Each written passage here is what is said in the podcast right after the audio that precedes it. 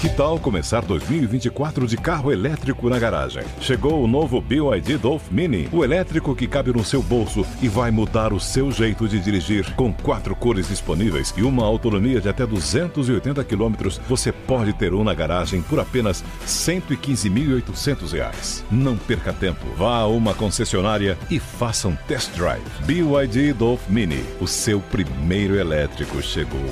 No trânsito, escolha a vida. Podcast da Pan.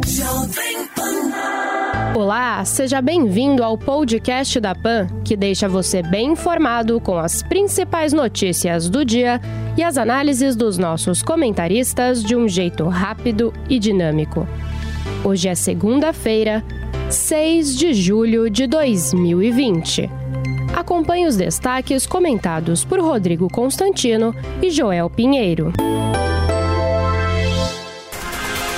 Convidado por Jair Bolsonaro para o MEC, Renato Feder recusa a oferta. Nas redes sociais, o secretário da Educação do Paraná agradeceu o convite, mas declinou e diz que segue com o projeto que envolve e está desenvolvendo no Estado. Eu acho uma notícia ruim. Eu acho que o Feder seria um bom ministro da Educação, tem uma experiência técnica, uma experiência empresarial, uma visão de digitalizar todo o Ministério da Educação, mas ele foi alvo ali de fogo amigo, né? O que dizem nos bastidores é que prepararam até um dossiê contra ele da tal ala ideológica do governo. Acham que o Feder não teria condições de comprar a mesma briga do Abraham Weintraub ali de expurgar os vermelhinhos. Eu chamei atenção várias vezes que essa parte também é uma função importante de um futuro ministro da Educação, mas Parece aí que o presidente Jair Bolsonaro cedeu à pressão dos seus aliados.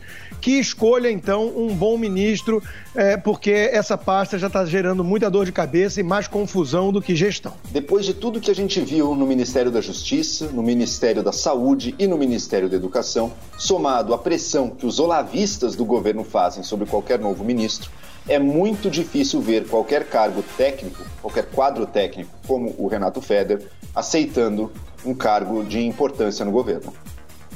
Brasil tem 26 mil novos casos de Covid-19 em 24 horas e chega a 1 milhão 603 mil infectados, com mais de 906 mil recuperados. O boletim divulgado neste domingo pelo Ministério da Saúde revela também que houve 602 novas mortes, elevando o total a 64.867. Pagamentos extras inflam rendimentos no primeiro escalão do governo. Segundo o Estadão, ao todo 330 33 civis e 12 integrantes das Forças Armadas, incluindo dois ministros, mantêm cargos em conselhos estatais com adicionais de até 40 mil reais. Alexandre de Moraes manda soltar jornalista e blogueiro bolsonarista preso em apurações sobre atos antidemocráticos. O ministro do Supremo autorizou neste domingo a libertação de Oswaldo Eustáquio, preso provisoriamente desde o dia 26 de junho, mas o proibiu de acessar as redes sociais. Olha, um absurdo, né? Trata-se de um jornalista. É, o crime dele sequer é claro, né? De que, que ele é acusado de ter feito. É, crime de opinião, isso é um estado policialesco. Quando o The Intercept teve a questão dos hackeadores lá que eh, divulgaram eh, informações do ex-ministro Sérgio Moro, do, do, governo, de presidente da República, eh, não houve nada parecido e, e a turma corporativista se manifestou ali para protegê-lo por, por ele ser um jornalista, o Glenn Greenwald. Esse Eustáquio é também um jornalista e o que preocupa é o silêncio da categoria, né? É, fica muito perigoso o ambiente num país onde jornalistas são presos por crime de opinião. Paulo Guedes diz que o Brasil deve aprovar a reforma tributária em 2020. O ministro da Economia afirmou que enviará propostas abrangentes ao Congresso, que, decidirá os detalhes e chamou a exploração política críticas ao governo pela demora. É, sem dúvida alguma, a reforma tributária é o próximo grande desafio do país, é essencial para a nossa recuperação econômica, é um dos grandes gargalos econômicos que temos. Agora, ao mesmo tempo, ela envolve muitos interesses conflitantes na economia de diversos setores, portanto, vai ser um grande desafio conseguir coordenar todos esses interesses e produzir uma reforma efetiva e positiva. Pois é, até hoje o governo não mandou, né? Porque tinha aquela aposta única quase ali na volta de um imposto tipo a CPMF, que uh, no Congresso todos rechaçam como inviável politicamente de ser aprovado. Uh, o ministro deu uma entrevista numa emissora ontem, longa entrevista, falou muito bem. É o melhor ministro da economia que nós tivemos em décadas, mas essa questão da reforma tributária, como o Joel disse, envolve aí eh, muitos interesses distintos dentro de setores da economia e do Pacto Federativo, ou seja, vai ser um vespeiro maior do que a reforma previdenciária. Rodrigo Maia disse que a Câmara não vai pautar qualquer imposto disfarçado de CPMF. A declaração do presidente da Casa é uma resposta ao ministro da Economia, Paulo Guedes, que voltou a defender a criação de um imposto sobre transações digitais. Conselheiro do TCE do Mato Grosso joga quase 500 mil reais de cheques no lixo para fugir da PF. Valdir Teis foi gravado enquanto descia 16 andares de uma escada e sendo seguido por agente que o flagrou tentando se livrar dos papéis em meio à operação de buscas. PM invade casa casa e mata adolescente de 13 anos no Ceará. Morte de Misael Fernandes da Silva causou revolta entre moradores de Chorozinho, a 70 quilômetros de Fortaleza. Policiais alegam que o garoto estaria armado, mas a família nega. A China suspende importações de carne de mais dois frigoríficos brasileiros. As unidades processadoras de carne suína pertencem às gigantes JBS e BRF e, segundo a autoridade aduaneira chinesa, a medida está ligada a preocupações com o coronavírus. Num mundo globalizado como o que a gente vive, o que acontece dentro de um país ligado à saúde pública ou ligado ao meio ambiente, tudo isso impacta no resto do mundo. O Brasil é um país que quer se integrar à economia global, a gente quer se abrir à globalização, coisa que nunca fizemos. Para fazer isso, vamos precisar sim nos preocupar então com parâmetros globais de saúde pública e também ambientais.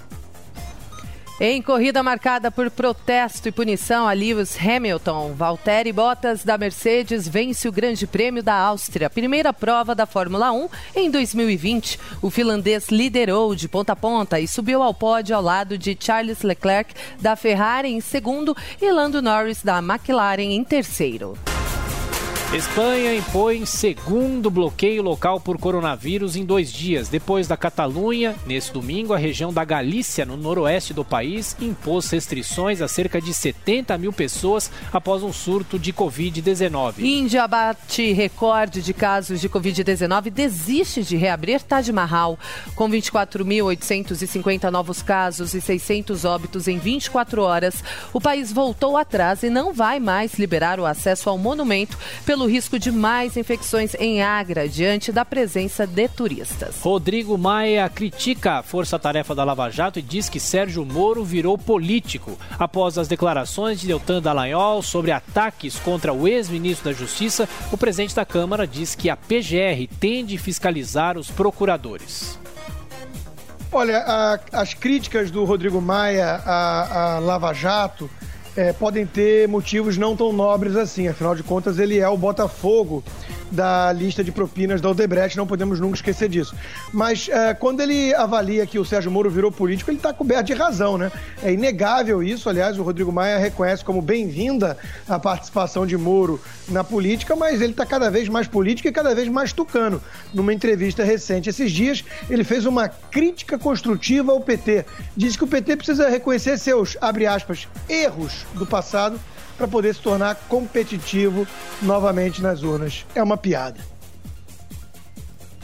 A partir do dia que o Sérgio Moro deixou de ser juiz e virou ministro do governo Bolsonaro, aquele dia ele virou político. E é isso que ele é até hoje. O Rodrigo Maia falou uma verdade.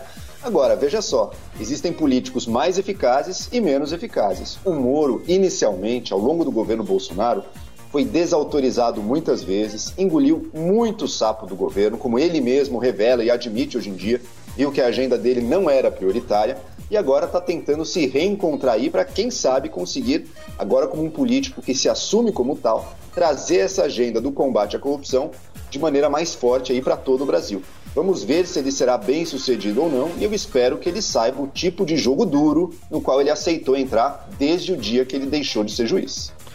Zé de Abreu é condenado a indenizar o hospital por post sobre facada em Bolsonaro. O TJ de São Paulo manteve decisão de primeira instância em ação movida pelo Albert Einstein contra o ator por acusações de envolvimento no atentado contra o então candidato. Pois é, já era tempo, né, desse, desse sujeito pagar na justiça alguma coisa em relação a tantas declarações bizarras, estapafúrdias e asquerosas que ele vem reproduzindo nas suas redes sociais. Né? Você alimentar uma tese conspiratória de que a facada não passou de uma mentira é realmente algo desumano quando quase levou a vida do então candidato e atual presidente Jair Bolsonaro. Calúnia não é liberdade de expressão. As pessoas têm que aprender que suas palavras têm consequências. Ainda mais uma afirmação tão tresloucada quanto a do José de Abreu, ainda incluir Estado de Israel junto ao Hospital Albert Einstein. Tem até um, um subtexto aí possivelmente antissemita. Que bom que a justiça está sendo feita. Morre Marta Rocha, primeira Miss Brasil e mito das duas polegadas a mais. Eleita a brasileira mais bonita e a segunda do mundo em 54, a ex-modelo faleceu nesse sábado aos 84 anos no Rio de Janeiro de insuficiência respiratória e infarto. Padre diz que Jair Bolsonaro é bandido e que eleitor dele tem de se confessar. Em vídeo, Edson Adélio Tagliaferro, da Igreja Matriz de Arthur Nogueira, no interior de São Paulo, afirma que quem votou no presidente pecou e tem de pedir perdão a Deus. Olha, a primeira coisa a constatar é que Bolsonaro disputou contra Fernando Haddad, o poste do PT. Ou seja, qualquer um que votou em Bolsonaro está arrependido deveria lembrar disso. Agora, o mais impressionante de tudo é o grau de politização da fé. Isso é simplesmente absurdo. Muitas pessoas gostam de apontar o dedo e condenar quando é para um, uma bancada cristã é, defender de alguma forma o governo ou coisa e tal. Quando vem um padre fazer uma mistura tão nefasta entre a sua religião e a política dessa forma, aí haverá muitas vezes silêncio. Não, isso é muito condenável. Olha, transformar a religião dos fiéis numa matéria política, que nem esse padre fez, bastante indevido, né? Acho que ele mesmo se arrepende um pouco da força, da dureza das palavras dele. Ele pode ter a opinião dele, mas não tente impor isso aos fiéis como se fosse religião.